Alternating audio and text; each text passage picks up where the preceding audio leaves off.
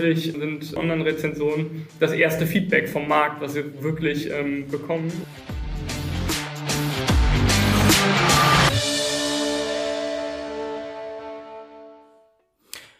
Heute haben wir zwei Gäste hier im Podcast, nämlich einmal Ingo Lange und Dr. Tobias Röhlen-Blasberg. Aber wir duzen hier uns hier im Podcast, aber der Vollständigkeit halber einmal den ganzen Namen. Und ihr seid Mitgründer eines Startups namens Mara Solutions. Da geht es im weitesten Sinne um Customer Reviews. Werden wir gleich im Detail ja alles besprechen. Aber stellt euch gerne auch kurz einmal vorher vor. Super, ja, gerne. Ähm, ich fange einfach mal an, Tobi. Ähm, ich bin ursprünglich Düsseldorfer, aber seit, äh, wie man es hier im Hintergrund sieht, 13 äh, Jahren Wahl-Mannheimer, ähm, wo wir auch mit, mit Mara sitzen. Ähm, bin ursprünglich ähm, mit der Idee hier hingekommen, nur kurz zu bleiben und dann doch länger hängen geblieben. Mittlerweile fühle ich mich sehr wohl.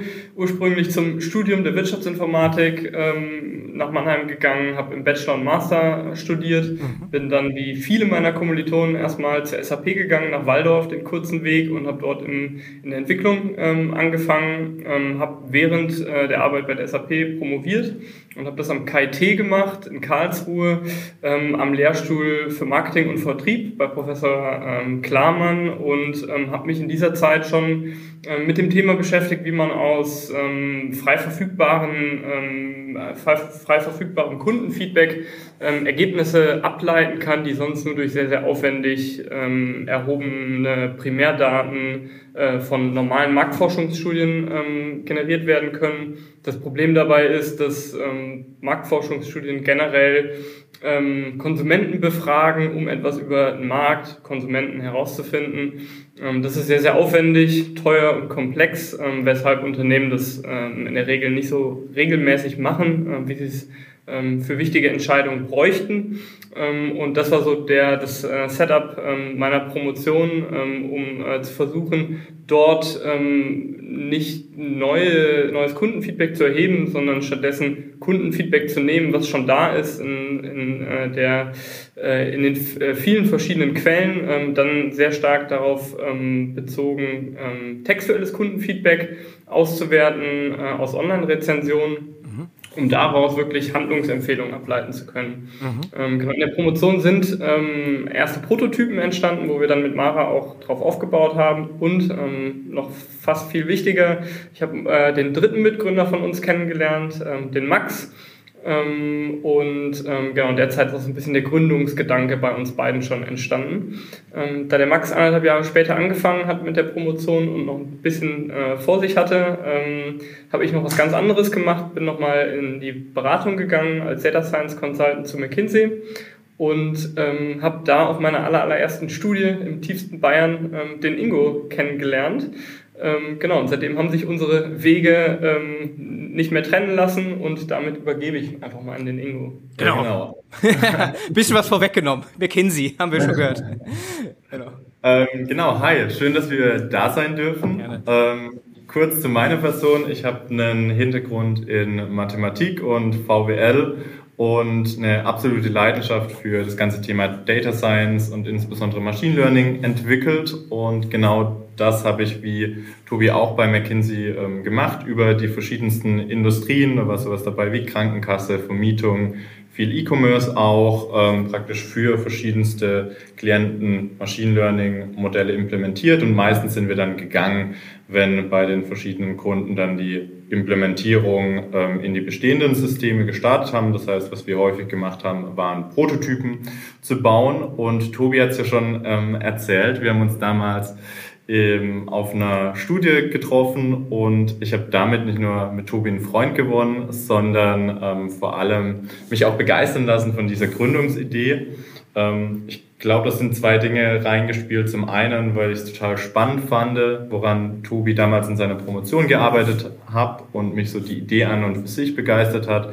Und zum anderen, was glaube ich mindestens genauso wichtig ist, dass ich das Gefühl hatte, dass auch bei ähm, viel Stress und langen Tagen Tobi und ich nicht nur ähm, gut zusammen programmiert ähm, haben, sondern uns auch so super gut verstanden haben. Wir haben viel Kicker gespielt, viel gelacht, ähm, obwohl es mal stressig war. Und ich glaube, das ist immer eine ganz gute Voraussetzung, wenn man dann was äh, gründet, ähm, weil auch da hier und da mal die Tage etwas ähm, länger waren. Und ich glaube, dass man da eine gute Verbindung hat, ist super wichtig. Und das Gefühl hatte ich auch bei Max. Wir haben uns irgendwann zu dritt zusammengesetzt, viel darüber gesprochen, was ist uns eigentlich wichtig, wie arbeiten wir gerne, wo wollen wir hin und währenddessen ähm, festgestellt, dass das ganz gut zusammen alles passt und entschieden, dass wir uns gerne auf Exist bewerben wollen.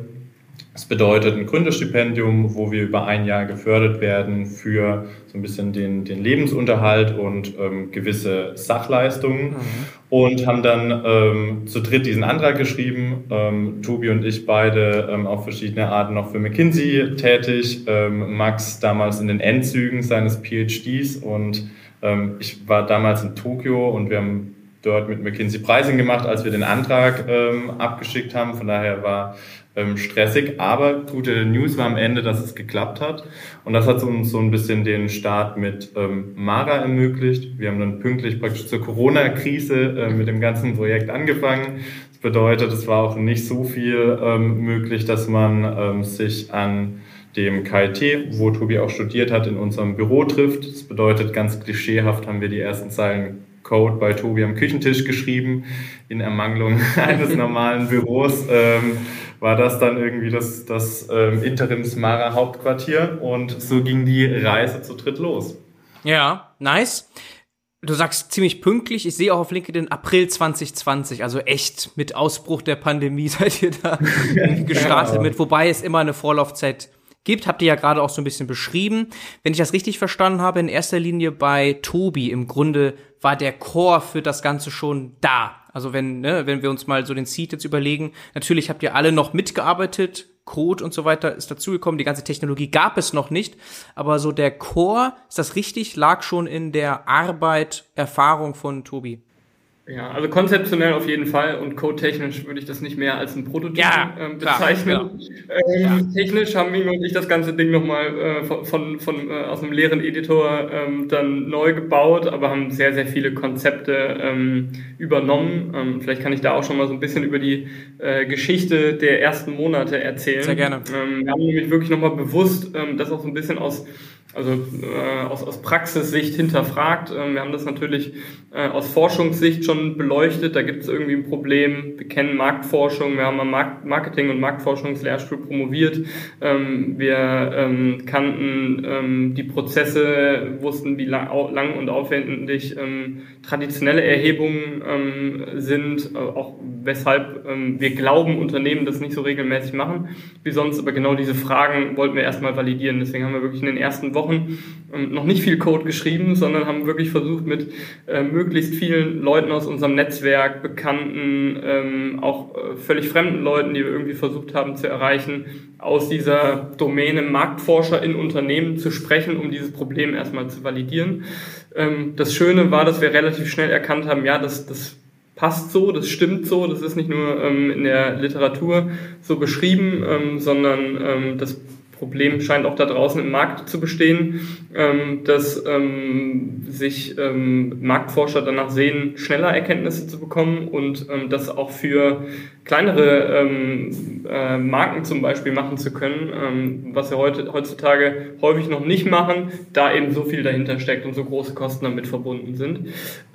genau, und dann hat so ein bisschen die nächste Phase gestartet, dann haben Ingo und ich uns wirklich hingesetzt und Konzepte, die schon da waren, auch der, der Code, der Prototyp, der schon da war, nochmal richtig technisch aufgebohrt, dass das alles auch skalierbar ist, dass das ähm, nicht nur äh, irgendwie mal, mal äh, für, für ein Projekt funktioniert, sondern dass das auch auf regelmäßiger Basis ähm, funktioniert und haben so einen ersten Durchstich, ähm, einen ersten MVP gebaut ähm, und haben uns da dann ähm, wahrscheinlich so in vier bis sechs Monaten mit fließenden Übergängen ähm, wirklich hingehockt und ein Produkt gebaut, was vom, von der Datenbeschaffung, vom Scraping über ähm, das, äh, unseren Kern, die Sprachanalyse, wo wir später bestimmt noch ein bisschen tiefer äh, drauf eingehen werden, bis hin zum finalen Report in unserem Dashboard ähm, hingestellt und sind damit dann, ich würde sagen, Anfang diesen Jahres, Anfang 2021, ähm, in so eine Art Pilotphase gegangen und ähm, haben dann in dieser Pilotphase ähm, mit ersten ausgewählten Kunden ähm, unser unseren, unseren MVP, unser Produkt angeboten, ähm, um noch besser zu verstehen, für welche Use Cases ähm, lässt sich das Ganze nutzen und haben dabei festgestellt, dass das Problem eigentlich noch viel größer ist und ähm, es nicht nur Marktforschung und betriebliche Marktforscher als Zielgruppe gibt ähm, und auch nicht nur ähm, das Verständnis von Konsumenten gegenüber Produkten, sondern dass wir mit, mit unserer Technologie ähm, noch viel mehr machen können und sind zu dem Entschluss gekommen, dass ähm, wir ähm, viel stärker in den Bereich Customer Experience äh, Tracking und Management ähm, gehen müssen und wollen. Ähm, und das bedeutet so ein bisschen, ähm, dass Kundenfeedback natürlich nicht nur gegenüber Produkten von Konsumenten geäußert wird, zum Beispiel auf Amazon, ähm, sondern auch gegenüber äh, vielen anderen Touchpoints. Zum Beispiel äußern sich Konsumenten auf Google Maps, wie die Erfahrung im Supermarkt war, wie sie den Einkauf bei, beim, bei, bei Mediamarkt oder Saturn fanden. Wie äh, ihr Aufenthalt im Café war und so weiter und so fort. Ähm, darüber hinaus gibt es viele andere Touchpoints, die ähm, zum Teil Großunternehmen schon erfassen indem sie äh, Konsumenten direkt befragen, zum Beispiel äh, in Form von, von NPS-Befragung, Net, Net Promoter Score, ähm, was im Endeffekt eine ähnliche Form von, von Feedback ist, nämlich eine ähm, Bewertung ähm, auf einer äh, Rating-Skala ähm, und zusätzlich einem Freitextfeld. Und dieses Freitextfeld wird auch in diesen Fällen ähm, nicht so analysiert, um daraus wirklich strukturierte Erkenntnisse abzuleiten. Mhm.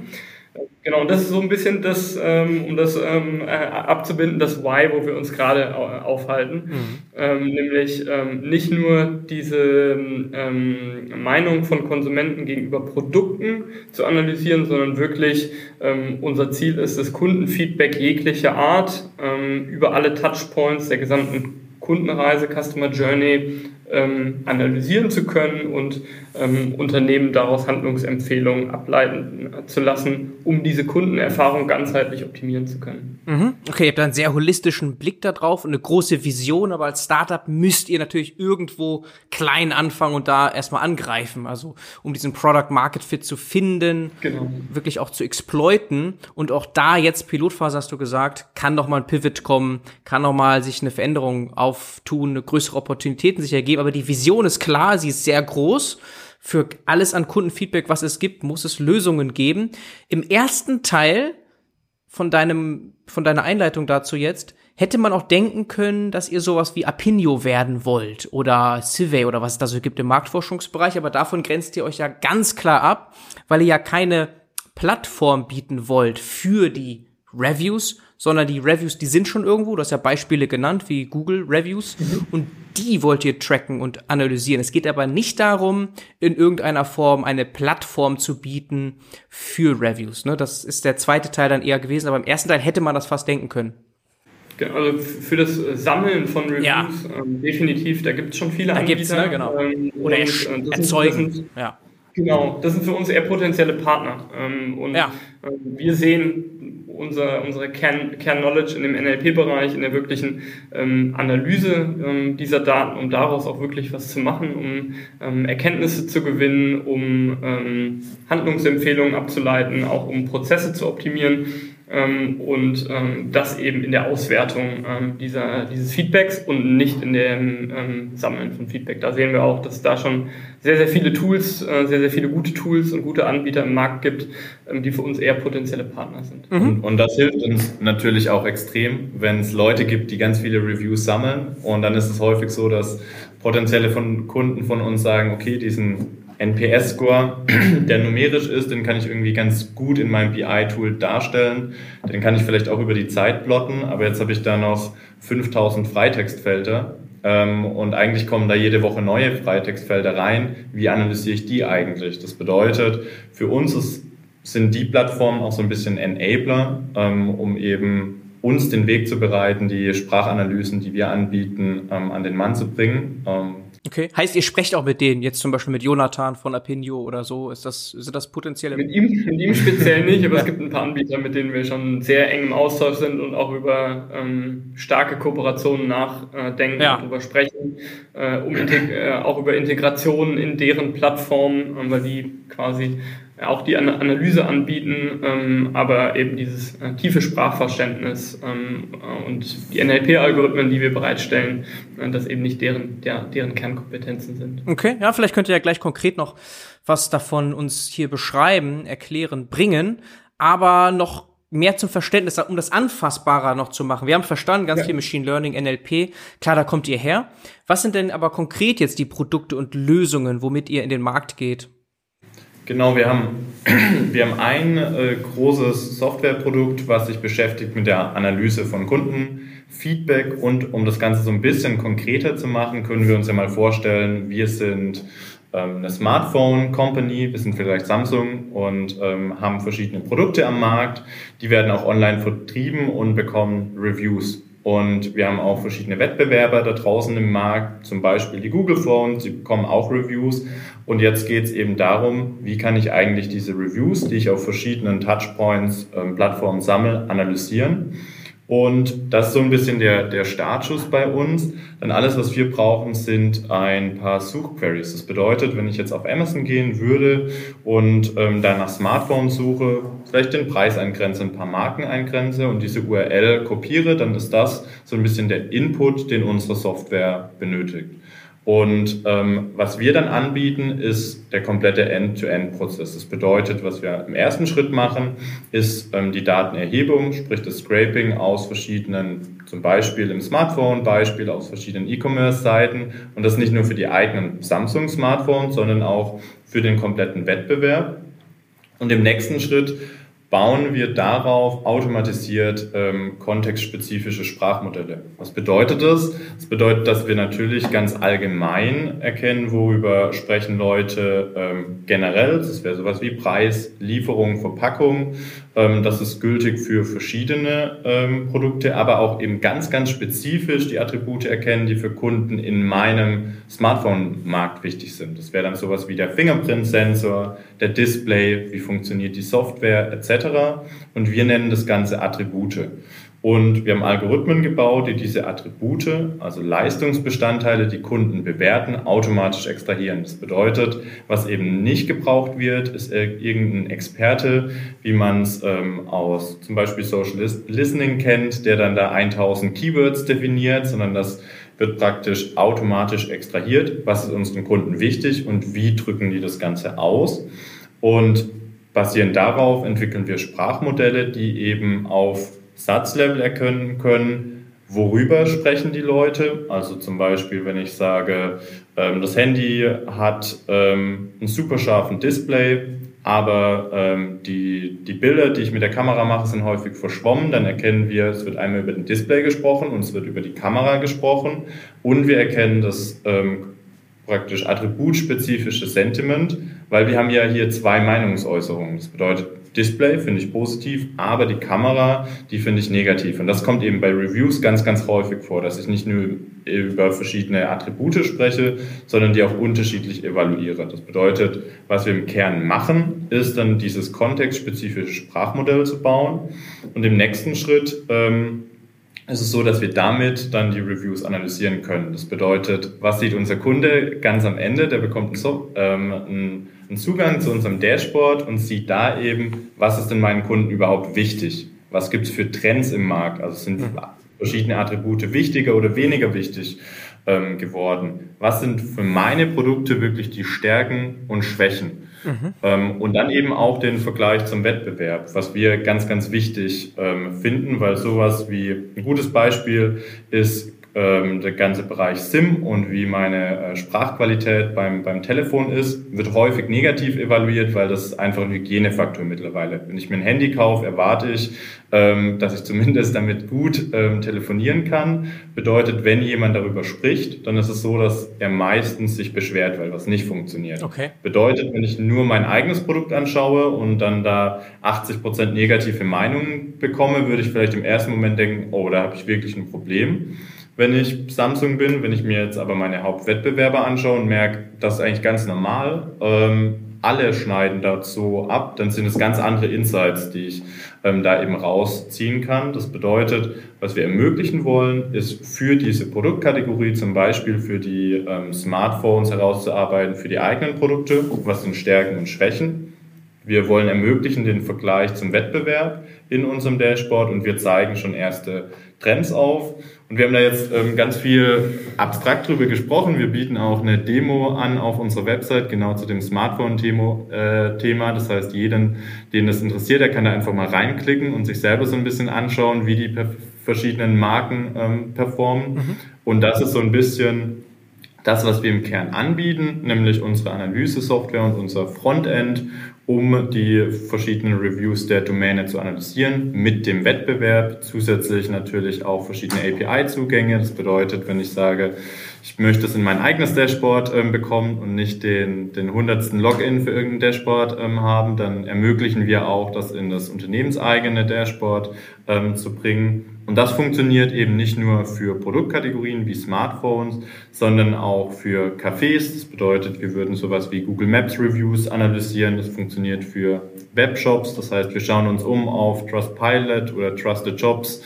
Ähm, sind die Leute zufrieden mit der Lieferung? Ähm, klappt mit dem Payment alles von meiner Website? Aber auch interne Daten. Also Tobi hat schon erwähnt, sowas wie NPS-Befragungen, E-Mails, Service-Tickets, ähm, All diese Dinge können wir eben analysieren, bauen dann immer dieses kontextspezifische Sprachmodell und am Ende bekomme ich in meinem UI zu sehen, was sind Stärken, Schwächen, wie bin ich gegenüber dem Wettbewerb und was sind aktuelle Trends. Okay, verlinken wir auch in den Show Notes, dann kann man sich mit einem Klick sofort auf eure Seite bewegen und vielleicht Demo dann auch anfordern.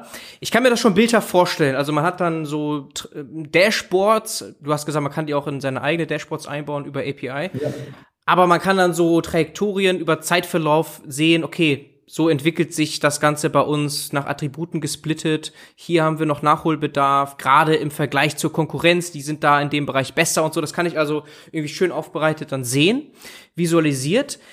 Kern des genau. Problems ist ja, dass es zu viele Reviews wahrscheinlich sind und zu viele Plattformen, über die man sammelt. Ne? Das heißt, die Kunden, ist das so, dass die oftmals das noch händisch sogar machen oder haben die irgendwelche andere Lösungen so dahin gefrickelt, teilweise zusammengebaut, die nicht so diesen End-to-End-Ansatz haben? Was seht ihr da im Markt? Also, also ich glaube, es gibt ähm, zwei Extreme, die wir sehen, nämlich einmal so eine ganz klare Überforderung. Das bedeutet, eigentlich ist jedem klar, dass super wertvolle Information draußen, aber man bekommt es gar nicht gehoben. Mhm und es wird nicht so richtig analysiert. Und dann ähm, ganz viel manuelle Arbeit. Also wir ähm, haben mit einem Sportartikelhersteller ähm, gesprochen, der im E-Commerce großes, super viele Reviews hat, der dann da wirklich drei Werkstudenten ähm, sitzen, die über Wochen nichts anderes machen, als sich diese Reviews durchlesen und dann da in eine Excel-Liste eintragen, worüber wird eigentlich gesprochen. Das ist natürlich extrem langsam. Das macht man einmal und ähm, macht das nicht regelmäßig und auch sehr, sehr teuer und ineffizient. Und genau das sind so die Ansatzpunkte, wo wir dann reingehen und sagen, statt dass du ähm, irgendwelche Leute bezahlen musst, ähm, die dir das analysieren, ähm, mit einem sehr, sehr hohen Aufwand kannst du eben unsere Software ähm, nutzen. Und genau wie du sagst, ähm, was häufig auch nachgefragt wird, ist wirklich der End-to-End-Ansatz, ähm, weil wir auch am Anfang die Hypothese haben, hatten, jedes Unternehmen hat natürlich seine eigenen Reviews, ähm, stellt sich schnell raus, das ist nicht so. Ähm, das bedeutet, das ist eben auch eine wichtige Komponente, nicht nur zu sagen, wir analysieren das euch, sondern wir enablen euch auch erstmal die Reviews ähm, aus den Datenquellen zu extrahieren und das eben in Kombination mit den Daten zum Wettbewerb. Das ist auch immer eine spannende ähm, Komponente, die in den allermeisten Unternehmen, die wir sehen, eben nicht gemacht ja. wird. Und natürlich gibt so ein paar Ausnahmen, die, die sich da was Eigenes zusammenbauen, ähm, zusammenfrickeln, wie du es äh, genannt hast. Ähm, das pass passiert ähm, tatsächlich auch, das ist aber eher die Ausnahme. Also vielleicht noch, vielleicht noch mit Social Listening Tools, ähm, sowas ja, wie Benchwatch, ähm, das sehen wir schon häufig. Ähm, da muss allerdings schon sehr, sehr, sehr viel Aufwand reingesteckt werden, um diese ganzen Queries so zu definieren, dass man da ansatzweise auf ein ähnliches Ergebnis kommt. Und ähm, das ist auch so ein bisschen der Grund, ähm, warum wir einen extremen Mehrwert darin sehen, dass wir so spezifische Sprachmodelle aufbauen Ähm, einmal, dass wir wirklich die Leistungsbestandteile herausarbeiten, ähm, wo Konsumentinnen ähm, Meinungen darüber ausdrücken ähm, und ähm, ähm, das dann ermöglichen, äh, über die Zeit zu tracken und zu vergleichen zwischen den einzelnen Anbietern. Aber auch das Sentiment, was wir in dem äh, Zuge weiter trainieren, weil gerade so Standard-Tools, die haben dann ein Sentiment-Modell, das funktioniert ganz okay, aber gerade Sprache in den verschiedensten Kontexten ist super nuanciert und unterschiedlich. Ähm, und ein Beispiel allein ähm, im, Smartphone-Bereich ist äh, so ein Wort wie lang, was häufig bei so generischen Sentiment-Ansätzen entweder dann direkt äh, der, der Algorithmus drauf anspringt und sagt, oh, das ist immer was Positives oder immer was Negatives. Ähm, bei, bei Smartphones kann lang in Bezug auf die Batterielaufzeit was Positives sein, aber in Bezug auf die Lieferzeit von dem Produkt was Negatives. Und das stellen wir sicher, dass diese Qualität auf unterster Ebene extrem hoch ist, ähm, was Vertrauen schafft in die Ergebnisse des Algorithmuses und dann eben auch Ausleitungen auf dieser aggregierten Ebene zulässt. Deswegen eigentlich so im Kern, was wir richtig gut machen, sind diese Algorithmen auf unterster Ebene und äh, den, den Rest, den bereiten wir dann noch schön auf, dass man daraus wirklich Erkenntnisse ableiten kann. Ähm, aber da gibt es natürlich auch einige ja. Tools, die irgendwie BI-Dashboard da ähm, auf, auf ähnliche Daten aufsetzen. Absolut, wobei ein Brandwatch jetzt als Beispiel genau diesen Use Case gar nicht abbildet, ne? dass du irgendwelche genau, Quellen genau. da anbinden könntest und da Reviews durchfließen lässt, lassen kannst.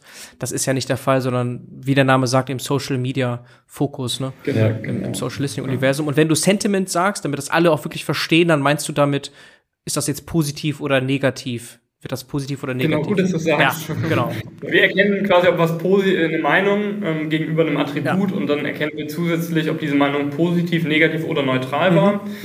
Und das ist dann die Grundlage für alle anderen Ergebnisse, die wir dann da drauf setzen. Okay, und bei großen Brands stelle ich mir das jetzt schon so vor, dass da tausende Reviews durchkommen je nach Plattform und das auch natürlich gerne Freitext, habt ihr schon gesagt, also beliebig komplex werden kann und auch verschiedene mhm. Sprachen beinhalten kann. Ne? Ist das alles für euch machbar? Genau, also wir haben, sind jetzt schon komplett sprachagnostisch, ähm, können alle gängigen Sprachen. Ähm, bisher ist uns nichts untergekommen, was nicht. Alle gängigen. Äh, ja, okay. Ja. Alles, was wir bis jetzt getastet haben, hat sehr gut ja. funktioniert. Ähm, also nicht nur die europäischen großen äh, Sprachen, Deutsch, Englisch, ähm, Spanisch, Französisch, Italienisch, Portugiesisch, sondern auch ähm, asiatische Sprachen, ähm, auch ähm, Russisch haben wir zum Beispiel schon getestet, Indisch, mhm. Türkisch, ähm, funktioniert alles äh, sehr, sehr gut. Ähm, genau, äh, von daher funktioniert das äh, super. Auch die Menge an Daten ist bei uns eher so, je mehr, desto besser bis zu einem bestimmten äh, Grad. Das heißt, ähm, je mehr Daten wir für das Training von so einem Sprachmodell haben, ähm, desto besser. Dann nimmt der Grenznutzen irgendwann auch ab. Also mehr als ähm, 100.000 äh, Bewertungen bräuchten wir nicht fürs Training. Ähm, aber ähm, wichtig ist natürlich auch, wenn man dann Ableitungen auf einem Produkt, auf einer Produktebene ähm, machen möchte, dann braucht man eine gewisse Menge an, an, an äh, Texten, an Kundenfeedback, um Ausleitungen treffen zu können. Wenn beispielsweise nur 20 äh, Reviews für ein Produkt vorhanden sind, dann wird da wahrscheinlich über diese 20 bis 30 Attribute, die wir extrahieren, dann vielleicht für die Top 3 gibt es da 10 Meinungen, mhm. aber für alles äh, danach, also sowas wie ein, beim Smartphone, das 20 Bewertungen hat, da wird vielleicht dann einmal über einen Fingerprint-Sensor gesprochen ähm, und ähm, da kann man natürlich dann keine validen Aussagen treffen. Das heißt, ähm, je mehr ähm, auf äh, unterster Ebene, ähm, desto mehr lässt sich dann auch auf dieser untersten Ebene analysieren. Ansonsten kann man natürlich auch ähm, äh, Dinge zusammenfassen, beispielsweise keine Analyse auf Einzelproduktebene machen, sondern zum Beispiel auf Markenebene. Okay, okay. Und ich stelle mir das so vor, dass ihr jetzt zum Beispiel für das Übersetzen irgendeine API schon nutzt von Yandex oder Google oder so und da nicht jetzt alles selber gebaut habt, oder? Genau, also wir haben da eine eigene äh, Translation Engine gebaut, ähm, die aber auch auf ähm, bestehende ähm, Translation Services DeepL oder so. dann, äh, äh, dann verwendet. Ähm, das Schöne dabei ist, dass es eben dadurch komplett sprachagnostisch wird mhm. und ähm, wir da auch am Anfang sehr viele Experimente gemacht haben und festgestellt haben, dass die Hauptinformation, die wir extrahieren, äh, nicht verloren geht. Nämlich worüber wird gesprochen. Ja. Ähm, das äh, wird in, in der Übersetzung, äh, vor allem ins Englische, selten verloren gehen und auch so die generelle Stimmung, also ist was positiv, negativ oder neutral, geht dadurch nicht verloren, auch wenn da mal äh, ein kleiner grammatikalischer Fehler drin sein sollte. und das, das ist natürlich auch ein Mehrwert für unsere ähm, Kunden, weil was wir jetzt schon sehen ist, die wollen nicht nur ein Land analysieren, sondern auch mehrere Länder im Headquarter sehen. Und dann ist es so, dass ähm, die meisten Leute in diesem Headquarter, die sprechen ähm, zwei, vielleicht drei Sprachen, aber häufig nicht alle Sprachen. Das bedeutet, für die ist natürlich auch super spannend, dann in englische Übersetzungen direkt aus den verschiedenen Ländern, in denen sie verkaufen, ähm, das einheitlich zu sehen und tatsächlich auch dann mal in das eine oder andere Review reinschauen zu können, um zu verstehen, okay, warum wird denn hier die, die Meinung darüber geäußert, ähm, was hat der Kunde noch so alles in seinem Review gesagt. Das bedeutet, das ist nicht nur was, was wir ähm, machen für die Analyse, sondern tatsächlich auch was, was Kunden nachfragen.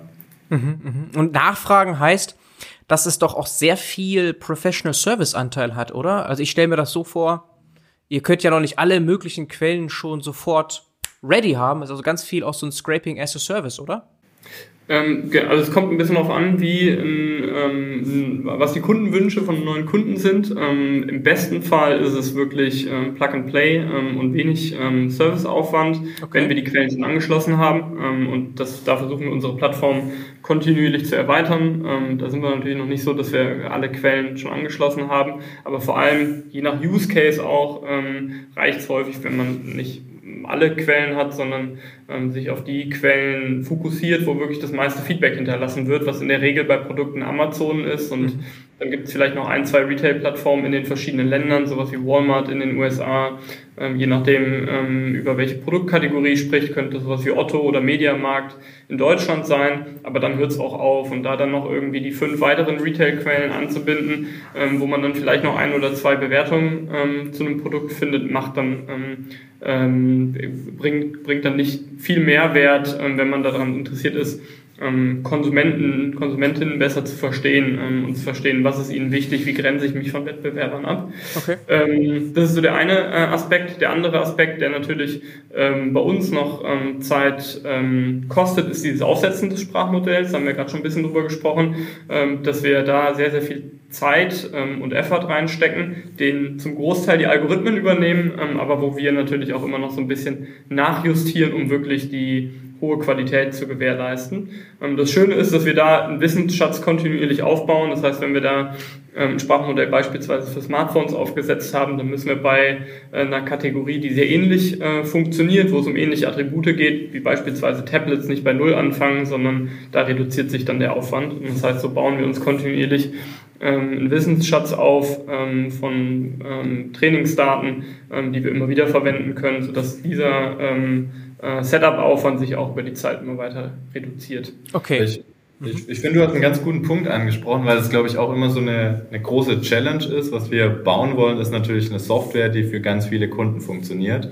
Jetzt ist es manchmal so, dass Kunden auf einen zukommen und sagen, für mich wäre die Quelle noch spannend ähm, und die ist für 100 andere Kunden potenziell auch spannend ähm, ist natürlich für uns perfekt. Das bedeutet, wir würden die gemeinsam mit dem Kunden einbauen, wir hätten direkt einen Case, ähm, schaffen direkt irgendwie Value für einen Kunden. Ähm, so entwickeln wir am, am, liebsten mit Kunden zusammen. Ähm, dann gibt's aber auch, ähm, wir haben zum Beispiel ähm, ganz nischige Apothekenmärkte in Brasilien gehabt, die für einen Kunden interessant waren das wird wahrscheinlich die nächsten zwei, drei Jahre niemand mehr nachfragen. Ähm, und ich glaube, das ist so ein bisschen teilweise auch die Challenge, dann zu sagen, hey, das bieten wir entweder nur dir an, ähm, wirklich ähm, als eigenständige Leistung oder manchmal auch Nein zu sagen, weil es eben zu nischig wird. Ähm, das ist eine Herausforderung, aber wir werden da, würde ich sagen, immer besser drin, mhm. ähm, wirklich den mhm. Blick zu haben, wie bauen wir diese Plattform, diese Software und machen eben nicht so einmal Geschichten, die man dann nicht mehr wirklich äh, verwenden kann. Ja, okay. Das heißt, auch jetzt ist das Onboarding schon sehr überschaubar. In den meisten Fällen reden wir da über eine oder zwei Wochen. Genau, also wenn wir wirklich über eine komplett neue Kategorie sprechen, aber bestehende Quellen, die wir schon angeschlossen haben, dann sprechen wir hier über eine Woche, maximal anderthalb. Mhm. Um, wenn wir über natürlich über ein, ähm, eine Kategorie sprechen, wo wir schon ein Sprachmodell haben oder zumindest ein ähnliches, dann ist das innerhalb von einem von einem Tag maximal zwei möglich, weil dann ähm, ist es wirklich ein Definieren des Inputs, den der Ingo eben beschrieben hat, welche Daten sollen denn ins Dashboard reinfließen ähm, und dann die Vorhersage mit dem bestehenden Modell ähm, und ähm, that's it. Mhm. Ähm, genau, also okay. in dem Radius bewegen wir und vor allem ähm, diese diesen Aufwand für neue Kategorien, den wollen wir in den nächsten Monaten extrem reduzieren durch die Verbesserung der Algorithmen, durch den Aufbau des Wissensschatzes ähm, und den Nutzen des Wissensschatzes auf effiziente Art und Weise, ähm, sodass ähm, das potenziell äh, irgendwann auch äh, für den User selbst möglich ist, mhm. dass wir da äh, von unserer Seite gar keinen Aufwand mehr ähm, drin haben. Okay, also Kategorien ist eher die Challenge und nicht so sehr die verschiedenen Datenquellen, weil die sind beschränkt. Ganz viel ist Amazon und dann, ja, die nächsten habt ihr auch schon mal eingebunden. Das sind aber eher die Kategorien. Das ist eher die Challenge. Da könnt genau, ihr unmöglich schon. Ja, okay, verstehe. Und es ist auch so. Also Amazon macht den größten Teil aus bei den Kunden, wenn die mit euch zusammenarbeiten. Für, für die Produktbewertung schon. Mhm. Ähm, das ist äh, häufig so, dass dann äh, irgendwie äh, aus dem Gedanke, was sind denn, wo, wo verkaufen wir noch ähm, und welchen Anteil haben andere ähm, Plattformen, wenn es um Umsatz geht, haben, dann irgendwie einen Wunsch auslösen auf Kundenseite, diese auch noch zu integrieren. Aber wenn man sich dann anschaut, was an Kundenmeinung, das, was wir analysieren und was wir an, ähm, an Input benötigen, dann ähm, solche Quellen ausmacht, dann ist es häufig verschwindend gering, ähm, so dass es dann häufig ähm, okay ist, erstmal mit, mit dieser Quelle zu starten mhm. ähm, und dann ähm, in einem zweiten, dritten Schritt, äh, wenn wir äh, die Plattform weiter ausgebaut haben, eventuell weitere Quellen zu onboarden. Okay, sehr cool. Ingo hat ja schon mal erklärt, URL reicht. Zum Beispiel jetzt ein Link zu Amazon, dann äh, mhm. geht euer Crawler, also ihr scrapt dann die Reviews einmal durch und dann geht's in eure Maschine, wird analysiert, wird aufbereitet, wird visualisiert, je nach wie man das dann haben will. Kann man sich gut vorstellen. Ähm, vielleicht bevor wir auf konkrete Beispiele noch kommen, eine Nachfrage. Du hattest, Tobi, eben gesagt, dieses effiziente Lernen und so. Wir haben ja gerade oder jetzt seit zwei Jahren eigentlich schon so diesen ImageNet-Moment in der natürlichen Sprachverarbeitung. Das heißt, auch Transferlernen ist jetzt in aller Munde, auch in diesem mhm. Regime. Ist das so? Also könnt ihr ganz viel jetzt äh, ja von einer Kategorie das äh, wiederum nutzen, um mit wenig Zusatzaufwand was Neues zu lernen? Ähm, ja, genau. Ähm, das äh, enabled uns auch tatsächlich, ähm, das noch effizienter ähm, machen zu können. Ein gutes Beispiel dafür ähm, sind die ganzen Sentiment-Modelle, ähm, wo es natürlich so ist, ähm, dass wir praktisch das Wissen, das kurz beschrieben, von, von den bestehenden Kategorien in neue Kategorien extrem gut transferieren ähm, können. Das bedeutet, wenn wir eben unsere Sentiment-Modelle ähm, schon trainiert haben für einen gewissen Satz an Kategorien, ist es eben nicht so, dass man dann da ähm, neu komplett anfängt, sondern man nutzt eben schon das bestehende Wissen, was man ähm, hat ähm, in den Modellen, um das auf die neuen Kategorien anzuwenden. Und das führt tatsächlich dazu, dass praktisch out of the box diese Sentiment-Modelle allein jetzt über die Zeit, ähm, an der wir im Markt sind und verschiedene Kategorien gemacht haben, deutlich besser geworden sind und auch eben mit jeder neuen Kategorie besser ähm, werden, weil, was, was, natürlich sehr wichtig ist, es ist immer ähm, kontext- und kategorienspezifisch, aber man lernt natürlich auch, wie es beim Menschen auch ist, aus den bestehenden Kategorien. Bedeutet, wir haben gesagt, wir, wir hatten unseren Smartphone-Case und haben das vielleicht schon mal ähm, analysiert.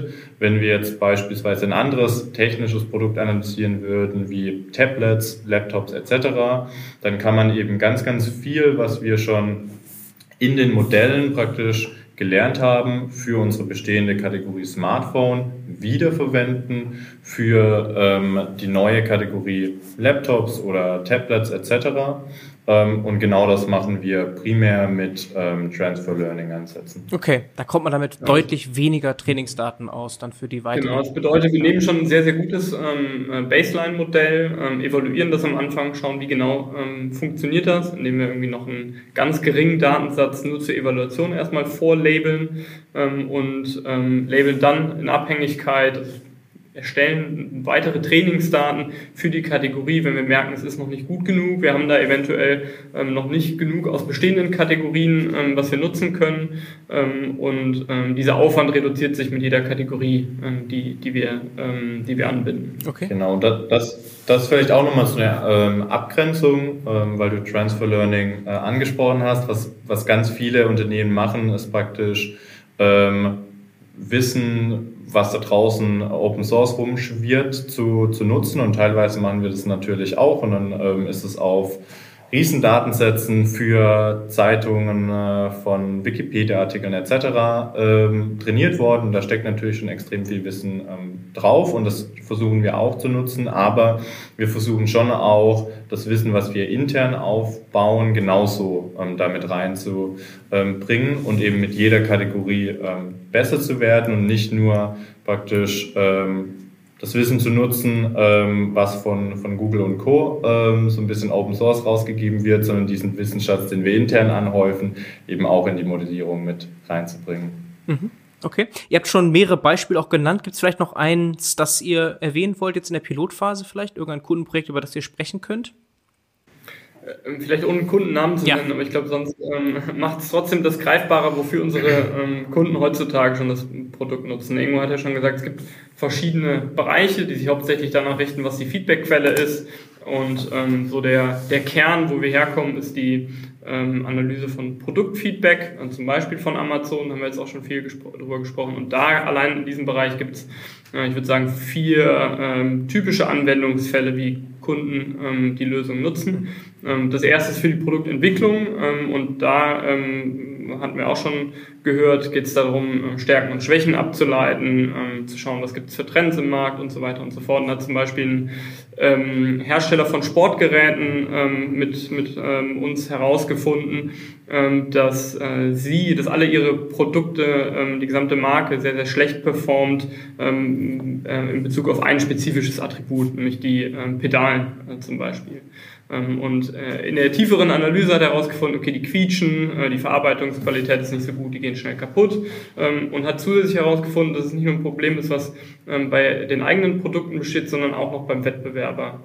Und dass das äh, eben eine Möglichkeit bietet, sich vom Wettbewerb abzugrenzen und hat das in die Produktentwicklung gegeben und stattet jetzt alle neuen Geräte in der nächsten Evolution der Produkte mit verbesserten Pedalen aus. Und cool. Genau. Das Schöne dabei ist, dass, äh, dass, äh, dass äh, bei uns deshalb kein One-Off-Projekt ist, sondern kontinuierliches ähm, Tracking, was wir in der Regel ähm, verkaufen, weil ähm, diese Insights Maßnahmen ähm, äh, getriggert haben, ähm, die getroffen werden. Und jetzt natürlich äh, das, das ähm, Spannende ist, sind, äh, erzielen die Maßnahmen auch den erhofften Effekt. Nämlich wird die Wahrnehmung von Konsumentinnen gegenüber diesem einen Attribut Pedale wirklich besser.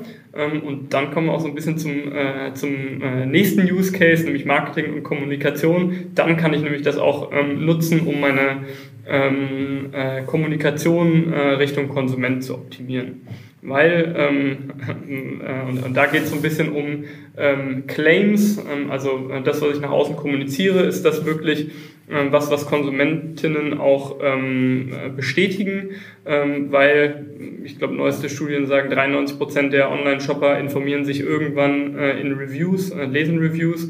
Ähm, und wenn ich ähm, eben nach außen kommuniziere, dass äh, meine Sportgeräte extrem ähm, tolle Pedalen haben und ähm, extrem äh, stabile Pedalen, die nie kaputt gehen. Ähm, und dann ähm, informieren sich Konsumentinnen irgendwann äh, über Online-Reviews und lesen nur negative Beiträge. Dann führt das in der Regel wahrscheinlich dazu, dass ähm, äh, diese Personen andere Produkte kaufen ähm, und äh, nicht, äh, nicht die eigenen. Ähm, das heißt, ähm, das ist so ein bisschen der zweite Use Case, diese Information äh, zu nutzen, um Kommunikation zu optimieren optimieren, ähm, um wirklich die Themen ähm, anzusprechen, die Konsumentinnen wichtig äh, sind, aber auch ähm, die Themen, wo eigene Produkte gut abschneiden und äh, auch eventuell, äh, wo Wettbewerber nicht so gut abschneiden, um da den Wettbewerb so ein bisschen zu attackieren. Mhm.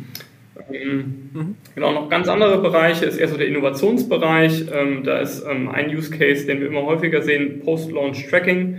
Ähm, das heißt, ähm, wenn ähm, große ähm, Hersteller neue Produkte auf den Markt bringen, sind sie natürlich extrem neugierig, ah. wie jetzt diese mhm Konzepte, ähm, die sie entwickelt haben, ähm, dann in, in, Produkte, die sie entwickelt haben, dann wirklich von äh, am Markt ankommen. Und da ist häufig ähm, sind ähm, Rezensionen, Online-Rezensionen das erste Feedback vom Markt, was sie wirklich ähm, bekommen. Und ähm, da steckt natürlich eine extreme Neugier da drin. was sind so die ersten Reviews, die ersten 50, die ersten 100 Reviews?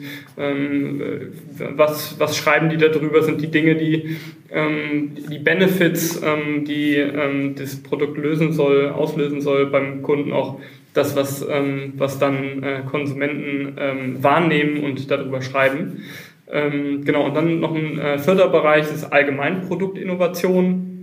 Ähm, und ähm, da gibt es auch ein ganz schönes Beispiel von einem ähm, Staubsaughersteller, mit dem wir zusammengearbeitet haben, der ähm, viele Staubsauger auf dem Markt hat, aber noch keine Staubsaugroboter und ähm, überlegt, ähm, auch einen Staubsaugroboter auf den Markt zu bringen und sich fragt, ist das noch, ähm, bin ich da jetzt schon too late ähm, in the game oder macht das noch Sinn, ähm, da in äh, auch sehr teure und aufwendige Produktentwicklung äh, Ressourcen reinzustecken. Ähm, und ähm, da ist natürlich äh, spannend äh, zu verstehen, ähm, wie, der, wie der Markt äh, ist, ähm, welche Wettbewerber wie aktiv sind, was so die einzelnen Profile von den großen Playern im Markt sind. Ähm, Gibt es dann noch eine Möglichkeit, überhaupt sich zu differenzieren von, von bestehenden Marktteilnehmern? Genau, das sind so die, die vier großen Bereiche in dem ähm, in dem Feld Produktforschung, ähm, Produktfeedback analysieren. Und dann hatte Ingo ja schon gesagt, darüber hinaus gibt es ähm, verschiedene Use Cases, die wir anfangen zu explorieren, ähm, wo wir schon ähm, Kunden auch haben, ähm, wo wir eben nicht Kundenfeedback analysieren, sondern zum Beispiel Locations über Google Maps und da ähm, sind natürlich dann äh, zum Beispiel Cafés in ganz Deutschland haben wir analysiert. Ähm, da sind die Attribute dann nicht featurebezogen, sondern eher sowas wie, wie ist die Atmosphäre in den Cafés, ähm, wie ist die Auswahl an Backwaren, die ich anbiete, wie freundlich sind die Mitarbeiter, ähm, gibt es genug Parkmöglichkeiten und so weiter und so fort. Ähm, und ähm, diese Informationen können auf eine ähnliche Art verwendet werden, um die ähm, Kundenerfahrung im Endeffekt zu optimieren. Und Maßnahmen auf Einzel-Location-Ebene abzuleiten, aber auch auf, auf aggregierterer Ebene, um zum Beispiel zu schauen, gibt es Unterschiede in Regionen, ist Konsumentinnen in ländlicheren Regionen ähm, sind da andere Dinge wichtiger als in, in, städtischen Regionen zum Beispiel und so weiter und so fort. Mhm, mhm, okay, also sehr viele Mehrwerte für diverse Kunden und Bereiche. Ich glaube, das wird hier klar und auch verhältnismäßig günstig, muss ich sagen, wenn ich mir das Pricing mal anschaue jetzt. Das geht ja bei 500 Euro los pro Monat bei euch, ohne mhm. Benchmarking. Mhm. Aber auch die nächsten Pakete sind jetzt bei 700 und 800 Euro. Das liegt wahrscheinlich noch ein bisschen daran, dass ihr in dieser Pilotphase steckt, oder? Weil es erscheint mir jetzt einfach unglaublich günstig für den Mehrwert, den ihr liefern könnt. Ich glaube, man muss dazu sagen, in ähm, dem ganzen Produktbereich würde ich oder sind wir aus der Pilotphase ähm, raus. Da haben wir Anfang des Jahres Piloten gemacht. Das funktioniert mittlerweile ähm, aber sehr gut mhm. und ähm, extrem stabil. Wir sind schnell drin, ähm, Kunden onzuboarden. Das bedeutet, in dem ganzen Bereich von Produkten, zum Beispiel Smartphones etc., ähm, da ist es so, dass man eine fertige Softwarelösung hat. Ähm, guter Punkt, äh, den du gerade angesprochen hast, das Pricing. Ähm, ich glaube, was uns da wichtig ist, sind zwei Punkte. Zum einen ähm, ist ja unser Claim zu sagen, wir sind viel, viel effizienter als die klassische Marktforschung und den Effizienzvorteil wollen wir natürlich zum gewissen Maß auch an den Kunden weitergeben. Ähm, das sehen wir schon ein ganz großes USP von uns mit.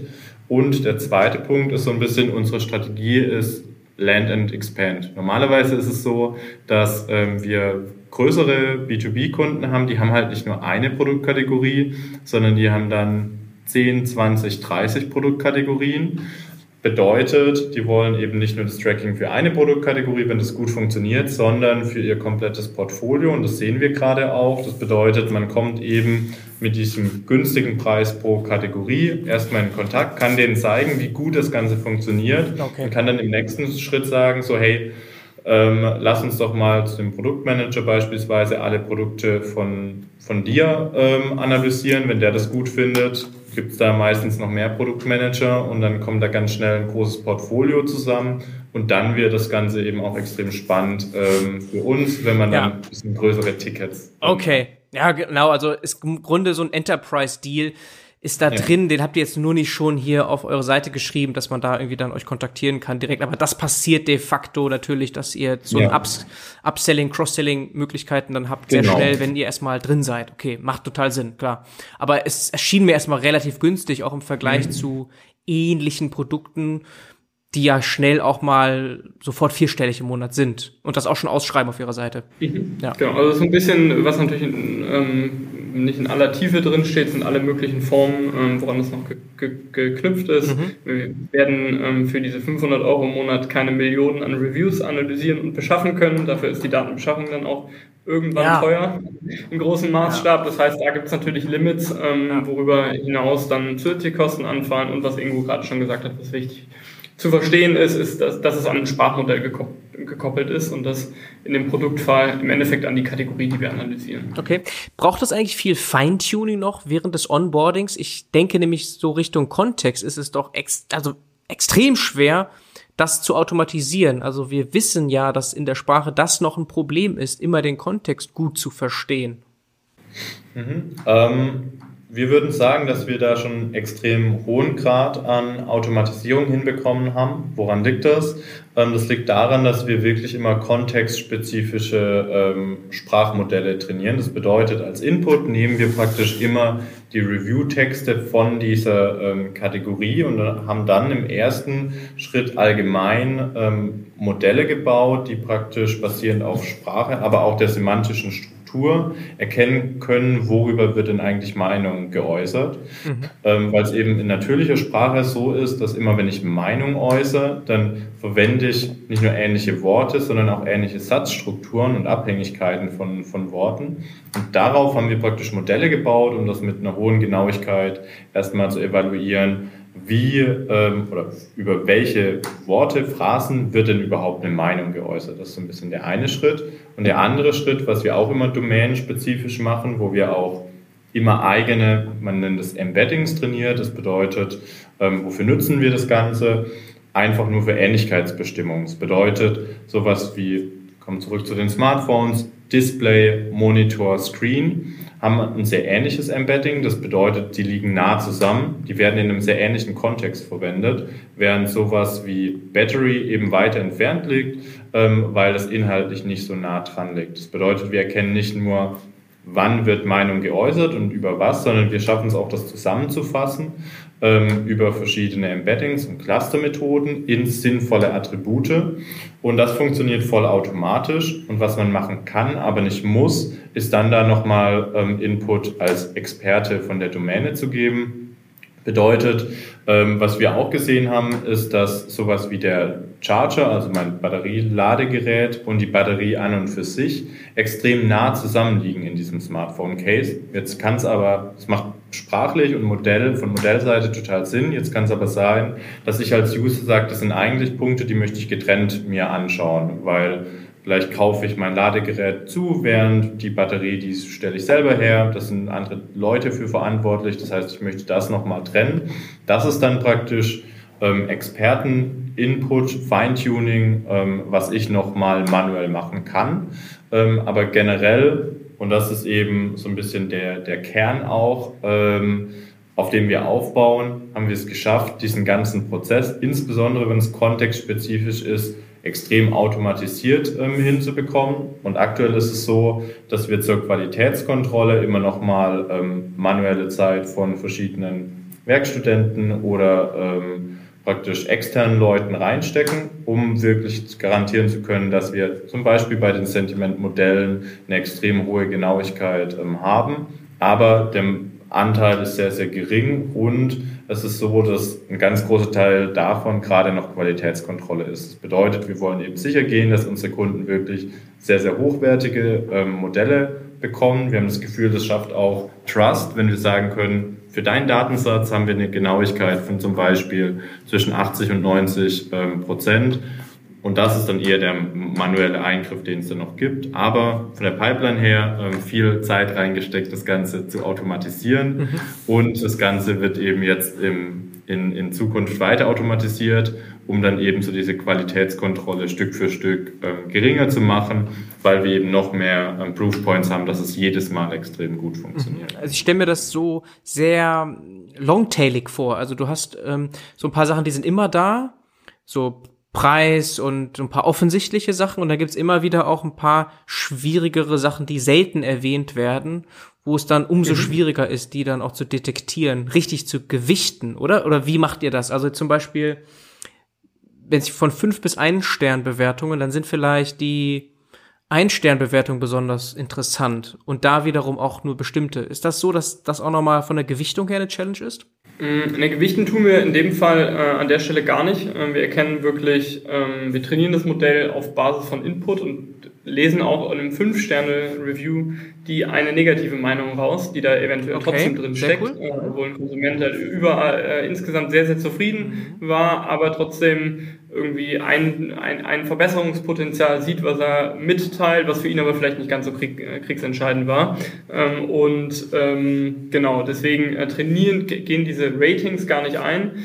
Ähm, was eher ähm, der Punkt auch von Ingo war, ist, dass ähm, es Begriffe gibt, die nicht in jeder Kategorie, in jedem Kontext gleich sind. Und Ingo hat ja schon Screen, Display, Monitor gesagt. Ein anderes Beispiel ist Shot zum Beispiel. Bei, bei, äh, bei äh, Smartphones geht es da um irgendwie den, den Shot mit der Kamera. Ähm, und deswegen ähm, trainieren wir eben diese, diese Embeddings, um automatisch ähm, das äh, Sätze, wo irgendwie den, der Shot äh, evaluiert wird, irgendwie ähm, Sharp äh, Picture Shots ähm, beschrieben wird, dass solche Sätze eben auch zur, äh, zu dem Attribut Kamera ähm, geclustert werden und schlussendlich der Algorithmus das erkennt, ähm, dass es hier um, um das Attribut Kamera mhm. geht und genau das machen wir eben, indem wir ähm, diese kontextspezifischen Modelle trainieren, die dann in der Lage sind, aus ähm, semantischer Perspektive bewerten zu können, ähm, wo,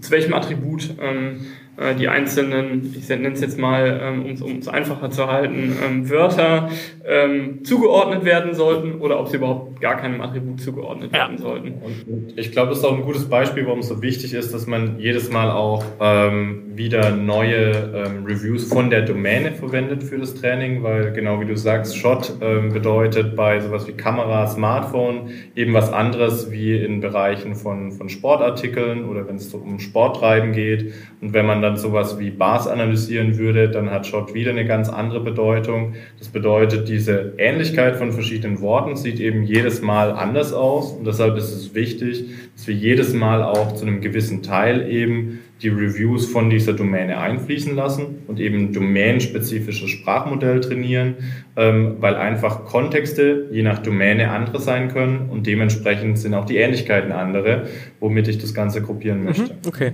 Trotzdem, auch was du gesagt hast, stimmt absolut. Sowas wie Preis kommt in der Regel in jeder Produktkategorie vor ja. und ähm, da muss man auch nicht ähm, von, von, Null anfangen. Das heißt, äh, solche, solches Wissen kann man eigentlich in jede Kategorie mit einfließen lassen. Das einmal ähm, da einen guten Trainingsdatensatz aufgebaut zu haben, ein gutes Modell ähm, und es funktioniert so gut wie für jede, für jede Produktkategorie. Mhm, mhm, okay, ja. Aber genau gleiche Worte können im einen Kontext negativ und im anderen positiv sein. Das ist halt die Challenge und das müsst ihr ja verstehen.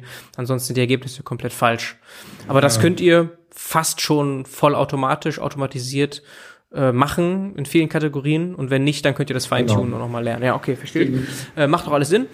Ähm, jetzt ist trotzdem noch die Frage mit dem ähm, sozusagen Signal-to-Noise-Ratio. Also wie könnt ihr es erreichen, dass ihr auch die die wirklich interessanten Sachen rauskriegt, extrahiert, die vielleicht gar nicht so oft auftauchen und nicht jetzt so super offensichtlich sind, aber super interessant wären. Wie gelingt es euch auch, die zu extrahieren, kontextabhängig? Habt ihr da irgendwie eine Möglichkeit? Genau, also äh, viele Möglichkeiten. Das ist eine so ein bisschen so ein Top-Down-Approach. Ähm, wie nutzt, äh, nutzen unsere User das Produkt aktuell? Sie schauen natürlich erstmal auf aggregierter Ebene, was sind so äh, aus Produktentwicklungssicht hau hauptsächlich die Probleme ähm, und die Dinge, wo ich schlecht abschneide und wollen dann eben tiefer verstehen, woran liegt das. Und das sind ja dann so ein bisschen diese, diese interessanten Insights, die du gerade ansprichst. Und dann ähm, ist es aktuell im Dashboard ähm, so, dass man sehr schnell, sehr einfach ähm, Reviews danach filtern kann und sich dann ähm, die äh, Reviews anzeigen lassen kann, wo eben ganz spezifisch über dieses eine Produkt, über diese eine Marke negative Meinungen ausgedrückt werden zu diesem ähm, Review und das auch noch in zeitlichen Verlauf filtern kann und so weiter und so fort. Und da eben dann nicht mehr durch ähm, hunderte oder tausende Reviews durchlesen muss, sondern direkt die, die Stellen im Text ähm, hervorgeheben äh, werden, wo negative Meinungen zu dem jeweiligen Attribut ausgedrückt werden und das ermöglicht ein relativ schnelles Scannen, ähm, woran es liegt. Sowas wie bei Software und Apps. Äh, das kann daran liegen, wenn, wenn dieses Attribut schlecht bewertet äh, wird, dass ähm, Nutzer mit der ähm, Oberfläche unzufrieden sind. Äh, es kann daran liegen, dass äh, irgendwie das App-Update nicht funktioniert. Ähm, manche schreiben, dass ähm, die vorinstallierten Apps sich nicht deinstalliert, ähm, deinstallieren lassen.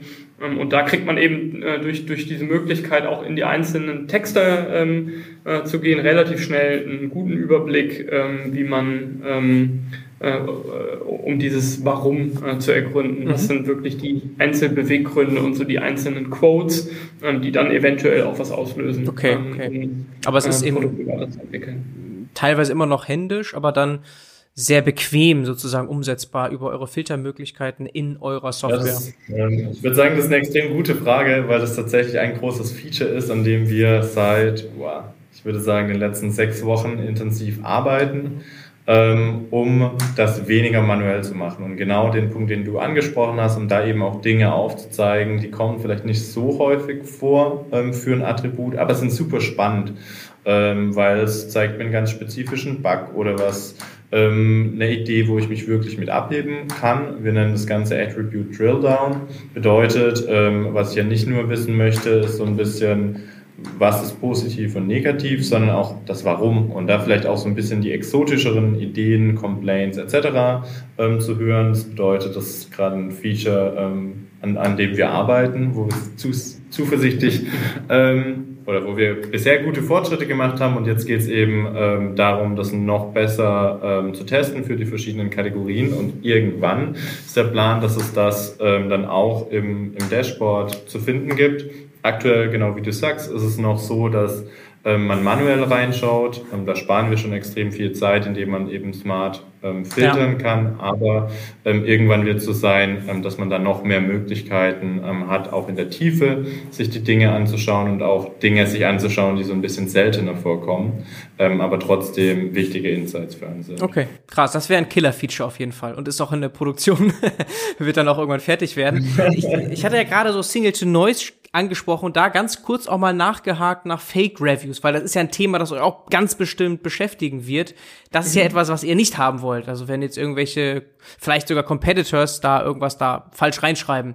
Ja, Gibt es da eine Möglichkeit, das äh, rauszukriegen? Ja, ähm, ich glaube, das kann man relativ schnell äh, beantworten, aber die Frage äh, begegnet uns tatsächlich sehr, sehr häufig. Ähm, wir, haben aber, ähm, wir haben aber noch, noch nicht viele ähm, Gespräche geführt, wo wirklich ähm, äh, die Gegenfrage, äh, nämlich, ähm, macht ihr das denn, äh, auch mal mit Ja beantwortet wurde. Das mhm. heißt, es scheint äh, so zu sein, dass jeder glaubt, die anderen machen es, aber keiner macht selbst. Ähm, zusätzlich ähm, ist natürlich ähm, äh, gesagt, natürlich ähm, gibt es einen gewissen Teil an Fake Reviews. Ähm, es ist nicht umsonst äh, ein Thema, was, wir, was uns häufig begegnet, aber äh, unserer Meinung äh, nach ist der Einfluss sehr gering ähm, und ähm, genau, das haben wir auch getestet ähm, und der Hauptgrund ist, dass so Plattformen extrem viel Aufwand da reinstecken, solche Fake-Reviews zu identifizieren und die auszuschließen. Mhm. Und um das so ein grobes Gefühl äh, zu geben, allein Amazon hat ähm, äh, 2020 über 200 Millionen Fake-Reviews ausgeschlossen, detektiert und äh, gelöscht ähm, und äh, die nehmen jährlich ähm, äh, circa 600 Millionen Euro dafür in die Hand, um Algorithmen zu bauen ähm, und wahrscheinlich auch äh, zum Teil händisch dann nochmal ähm, ähm, zu schauen, äh, wie wahrscheinlich ist es, dass sich hier um ein Fake Review ähm, handelt. Und ja. Ähm, wir glauben, dass solche Plattformen, und Amazon ist da bestimmt ein Vorreiter, das machen nicht alle, ähm, können nicht alle Plattformen zu, zu diesem Grad machen, ähm, aber dass äh, die meisten Plattformen und vor allem Amazon da schon einen extrem guten Job machen ähm, und alles, was irgendwie ähm, sich herausfiltern lässt, auch wirklich herausfiltern. wir haben da mhm. selber auch einige Tests gemacht und haben da auch die Möglichkeit zusätzlich ähm, nochmal unsere ähm, heuristischen Methoden drüber laufen zu lassen und zusätzlich noch Fake Reviews aus zu schließen, ähm, um zum Beispiel, ähm, ja, was, was äh, ähm, häufige Fälle sind, die wir denken, wie Fake Reviews aussehen. Ähm, viele Ein-Sterne-Bewertungen oder Fünf-Sterne-Bewertungen sind, die in einem sehr kurzen Zeitraum abnormal häufig auftreten. Mhm. Ähm, und tatsächlich ähm, finden wir so gut wie nie ähm, solche Fälle, ähm, was uns auch äh, darin bestätigt, ähm, dass wir glauben, dass eben diese äh, Plattformen schon einen extrem äh, guten Job machen, äh, solche Reviews auszuschließen. Mhm. die wenigen, die es dann eventuell noch geben könnte, sind für den Menschen einfach, glauben wir, nicht äh, zu trennen, selbst wenn man mit menschlichen Auge da drauf schaut.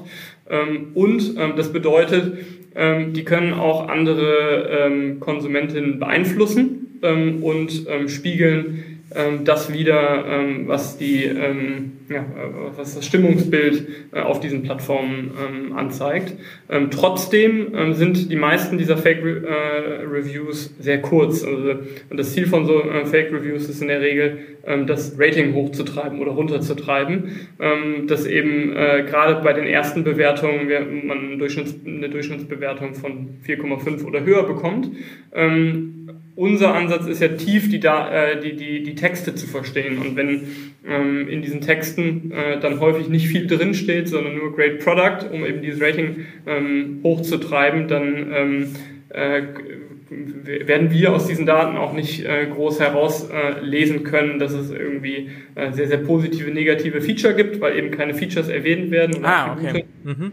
Ähm, und ähm, äh, trotzdem dann eventuell ähm, äh, diese Fake Reviews gar nicht in die Analysen eingehen, ähm, sondern nur die, die wirklich ein bisschen mehr Content liefern und tiefer ähm, die Produkte evaluieren, ähm, wo dann eben auch ähm, mehr über Vor- und Nachteile der einzelnen Produkte geschrieben wird ähm, und was wirklich die Zufriedenheit getrieben hat. Und solchen Aufwand ähm, machen sich äh, Fake Review Schreiber in der Regel nicht, da das Ziel ist eben dieses äh, Rating äh, an sich hoch oder runter zu treiben. Okay, ja stimmt. Du meintest ja, der Fokus liegt gar nicht auf den Ratings per se, sondern auf mhm. dem Content, das was geschrieben wurde. Und das ist dann, genau. wenn das so kurz ist, irrelevant. Was man wahrscheinlich sagen muss, ist, dass eure Kunden selber nicht viele Fake-Reviews haben auf ihre Produkte, sondern insofern betroffen sind, dass mitunter Konkurrenzunternehmen Produkte zu viele Re Fake-Reviews haben. Also ich denke jetzt irgendwie an welche Chinese No-Name-Brands auf Amazon oder so, wo das manchmal ja. einem komisch vorkommt. Also sowas, aber das sind ja dann gar nicht eure Kunden, die leiden nur indirekt dar darunter. So wahrscheinlich, ne? Genau, und, und, und das sind dann wahrscheinlich auch nicht die Fokus-Konkurrenten, die sich so ein klassischer Kunde ja. von uns ähm, anschaut, sondern die interessiert dann wirklich ähm, well-established andere Marken, ähm, die eben dann allein wegen der Größe sich das in der Regel gar nicht leisten können, da Geld ähm, für Fake-Reviews auszugeben, weil der Image-Schaden einfach viel, viel zu groß ähm, wäre, allein wegen der, der Größe und dem Portfolio, was die mit drin haben. Und genau wie du sagst, ähm, so diese typische Beispiele, die man in den Medien liest, ähm, kleine nischige Anbieter, zum Beispiel aus dem asiatischen Raum, ähm, sind da vielleicht auch nicht so sehr der Fokus von den Analysen und von den Fragestellungen, die sich unsere Kunden stellen. Mhm. Okay, cool. Lasst uns mal zum Ausblick kommen. Wir haben, glaube ich, sehr gut verstanden, was ihr macht. Also ein bisschen weiter geguckt jetzt ist das ja alles Content eigentlich, also User-Generated Content sogar, so wie wir es ja auch im Social-Media-Universum kennen. Und ihr habt es mehrmals gesagt, Käufer werden stark beeinflusst durch die Reviews, also ne, basieren ihre Kaufentscheidungen letztlich auf Customer Reviews. Was werden wir da sehen? Wird die Bedeutung noch mehr zunehmen in der Zukunft in der Kundenerfahrung? Also was wir ähm, aktuell schon sehen und was auch der Trend die nächsten Jahre sein wird, ist, ähm, dass das ganze Thema Customer Journey, also der Kundenweg und die Kundenmeinung immer, immer zentraler für die Unternehmen wird. Und ähm, was man eben bisher häufig gemacht hat, ist so ein bisschen in Silos zu denken. Das bedeutet, ich habe meine unterschiedlichen Touchpoints, die werden von verschiedenen ähm, Leuten geleitet und siloartig sind dann da ähm, verschiedene Daten und ähm, Feedbackquellen gesammelt worden und analysiert worden. Was wir gerade ähm, sehen, ist, dass immer mehr Personen eingestellt werden und Departments gegründet ähm, werden, die eben gesamtheitlich diesen Kundenweg verstehen sollen und die praktisch ähm, von den verschiedenen Touchpoints die Informationen zusammenbringen, ähm, wollen. Und da sehen wir einfach einen sehr, sehr großen Bedarf, nicht nur einzelne Dinge zu analysieren, sondern diese Informationen zusammenzubringen. Mhm. Ähm, das bedeutet natürlich auch eine große Veränderung ähm, auf dem Softwaremarkt dafür. Es ist so, dass der sich in den nächsten sechs Jahren verdreifachen soll. Woran liegt das? Ähm, das bedeutet, oder das liegt einfach daran, dass die ganzen neuen Departments und Leute einfach den Bedarf haben an Software, die eben diese verschiedenen Touchpoints, Feedbackquellen ähm, zusammenbringt, insbesondere auch im qualitativen Bereich. Das bedeutet, was eben häufig nicht mehr reicht, sind nur irgendwelche Sternebewertungen sich anzuschauen oder Conversion Rates, die ich ähm, habe, weil häufig wird das Why nicht richtig beantwortet. Also warum werde ich hier schlechter bewertet? Warum ist ein Wettbewerber besser? Warum funktioniert die Conversion an der Stelle nicht? bedeutet, wir sehen, ähm, dass so diese Analyse von qualitativem Feedback immer, immer wichtiger wird. Ähm, das freut uns natürlich auch, aber äh, du hast es anfangs auch schon gesagt, das ist eine sehr, sehr große Vision, die wir haben, ähm, weil wir natürlich in dem Bereich unterstützen wollen. Das bedeutet, wo wir letztendlich hin wollen, ist die Plattform zu werden, wenn es um Kundenmeinungen geht, egal an welchem Touchpoint. Das bedeutet, wir wollen nicht nur dabei unterstützen, wie wir es jetzt schon machen, das Ganze für einzelne Touchpoints zu analysieren, egal ob es das Produkt ist oder ob es mein Online-Shop ist, ob es meine Location ist, etc., sondern wir wollen noch viel mehr dabei unterstützen, die Informationen auch wirklich zusammenzubringen, weil wir fest davon überzeugt sind, dass ein extremer Mehrwert ähm, darin besteht, wenn ich eben verschiedene Quellen habe und die miteinander vergleichen kann und ich dann nochmal viel, viel tiefere Insights ähm, daraus ähm, gewinnen kann. Das bedeutet, diese Marktentwicklung hat auch einen großen Einfluss auf das, was wir die nächsten Jahre so vorhaben. Ja. Ähm, bedeutet, ähm, wir wollen eben nicht nur daran weiterarbeiten, diesen Kern, diesen NLP-Kern noch deutlich größer und stabiler zu machen, sondern diese Plattform aufzubauen. Das bedeutet, wir wollen es noch einfacher machen, ähm, verschiedene Datenquellen zu erheben und eigene Daten ähm, reinzubringen. Und wir wollen noch große Schritte ähm, machen, wenn es darum geht, das Ganze ähm, auszuwerten, sowohl bei dem eigenen Frontend, aber auch, ähm, wenn es darum geht, wie bekomme ich das eigentlich in die eigenen Systeme rein. Und wenn es darum geht, was mache ich denn mit dem Feedback? Weil aktuell ist es so, ähm, dass wir natürlich die Analysen liefern. Was natürlich super spannend ist, ist zu sagen, hey, ich kann darauf basierend auch automatische Handlungsempfehlungen ähm, machen. Bedeutet, ich analysiere meine 5000 Supermärkte und wenn ich feststelle, hey, ich habe in ähm, einer Region, in einzelnen Märkten ein Problem mit der Hygiene, dass ich direkt vorgeschlagen bekomme, hey, schreib doch mal deinem Store Manager dass hier was nicht funktioniert. Das bedeutet, den nächsten Schritt wollen wir eben machen von der Analyse hin zur Aktion, zur direkten Handlungsempfehlung, die sehr, sehr konkret ist. Bedeutet das so ein bisschen der Ausblick nicht nur auf den Markt, sondern auch auf unsere Roadmap und wo es mit Mara noch hingehen soll. Noch hingehen soll. Status quo ist, ihr seid schon ein Team von so zehn Leuten? So sich genau. auf LinkedIn, ne? Also drei Gründe habt ihr ja gesagt, ihr beiden habt eher die Product- und Tech-Brille auf, schreibt ihr auf LinkedIn, da haben wir auch im Gespräch gemerkt. Und dann Max eher Business Development von seinem Background genau. her. Ne? Und dann habt ihr noch genau. mehrere verschiedenste, wahrscheinlich von Data Science bis hin zu Customer Success, Sales, äh, was man so braucht. Ne? Also seid ihr jetzt schon ein bisschen gewachsen in recht kurzer Zeit.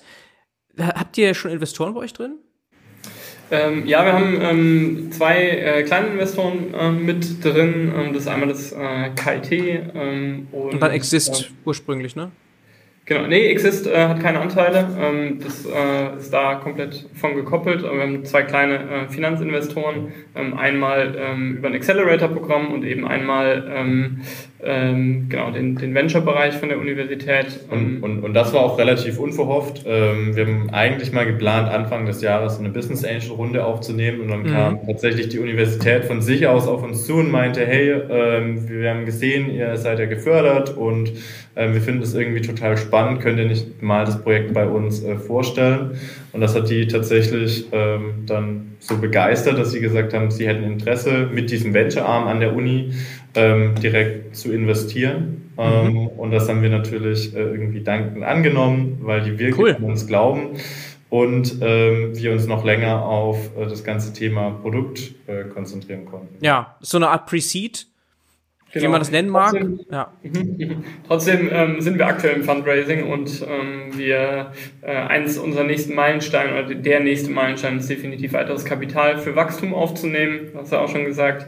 äh, Vision ist groß ähm, und wir äh, wollen, sehen noch einige Schritte, die wir gehen wollen und müssen, ähm, um eben diese Plattform, die Ingo schon beschrieben hat, wirklich zu bauen, ähm, um es zu ermöglichen, ähm, die verschiedenen Touchpoints gesamtheitlich betrachten zu können, zu analysieren ähm, der Kern, den wir, den wir haben, der funktioniert dafür, aber alles drumherum ähm, und auch die Verbindung, äh, da muss noch viel Entwicklungsleistung reingesteckt werden. Dafür brauchen wir Kapital, um das äh, zu ermöglichen. Ähm, und ein weiterer großer ähm, Meilenstein, ein weiteres großes Ziel in der nächsten Zeit ist auch der Aufbau von, von Sales-Strukturen.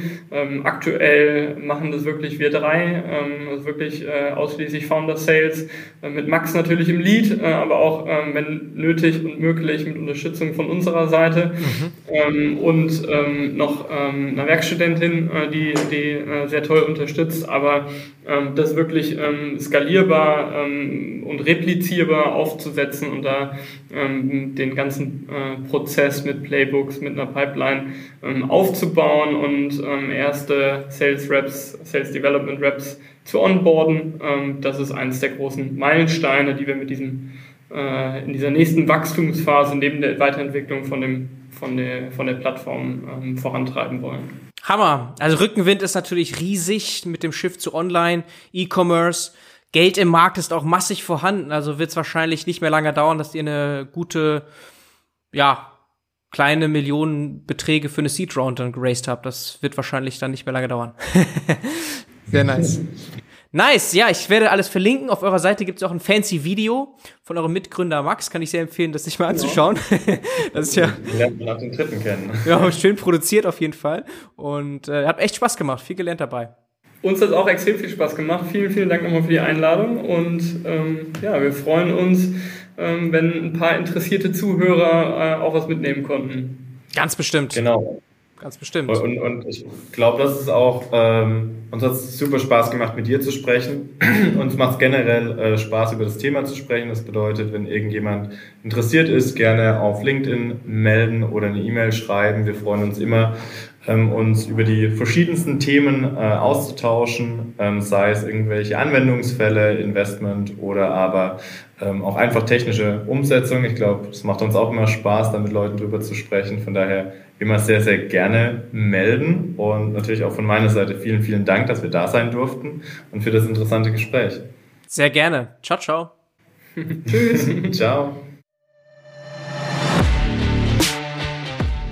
Wenn du dich für spannende und exklusive Jobopportunitäten im Datenbusiness interessierst, dann schau doch mal auf datenbusiness.de vorbei. Dort gibt es einen relevanten Newsletter. Selbst wenn du nicht aktiv auf der Suche bist, könnte das ja interessant sein. Natürlich ganz vertraulich und unverbindlich.